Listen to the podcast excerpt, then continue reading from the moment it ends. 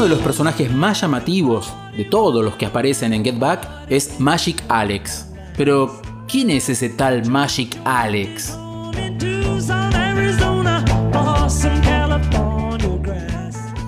Yani Alexis Mardas nació el 5 de marzo de 1942 en Atenas, Grecia, pero se trasladó a Londres a principios de los años 60, donde se hizo amigo de John Dunbar, el dueño de la Galería Índica, famosa por ser el lugar donde John Lennon conoció a Yoko Ono. En Índica, Alex conoció a Lennon y a Brian Jones. Se presentó a los rockeros como experto en electrónica, aunque en realidad se dedicaba a reparar televisores.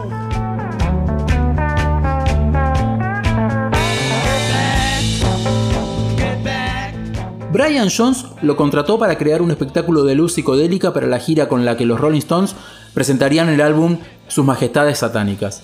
Alex les inventó la Nothing Box, una caja con luces que se encendían y se apagaban de forma aleatoria sin posibilidad de apagarlas, supuestamente un buen complemento para los viajes de LSD.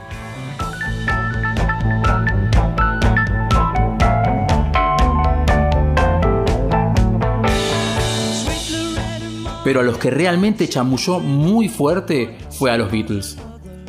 A los cuatro de Liverpool les prometió desarrollar una pintura que cambiaba de color y que además podía invisibilizar cualquier objeto, un sol artificial, un campo de fuerza para evitar intrusos. Pero lo que realmente logró que lo contrataran en Apple fue la promesa de construir, un estudio de grabación de 72 canales, agárrate de nuevo, con campos magnéticos alrededor de la batería de Ringo para evitar que el sonido se colara en los otros micrófonos.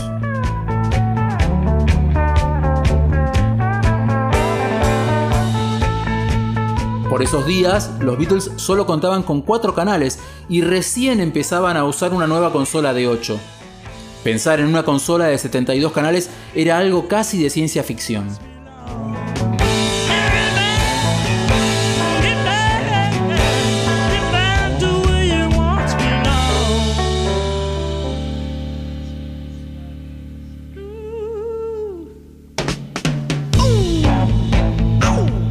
Magic Alex estuvo trabajando durante meses con un presupuesto ilimitado. Cuando presentó la consola resultó ser un armatoste que no funcionó en absoluto. De hecho, se vendió como chatarra por 5 libras.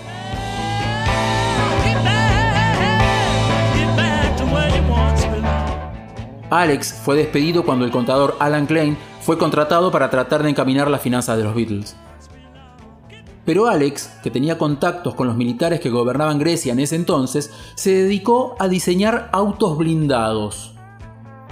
Entre sus clientes se encontraba el rey Juan Carlos de España, quien le encargó uno de esos vehículos, pero terminó recibiendo un auto acorazado que no solo no resistía a un ataque de balas, sino que resultaba prácticamente imposible de manejar. Magic Alex reapareció a la luz pública cuando en 2004 subastó una guitarra y un equipo que le había regalado Lennon. La subasta era benéfica, pero una vez más no cumplió y su rastro se perdió para siempre.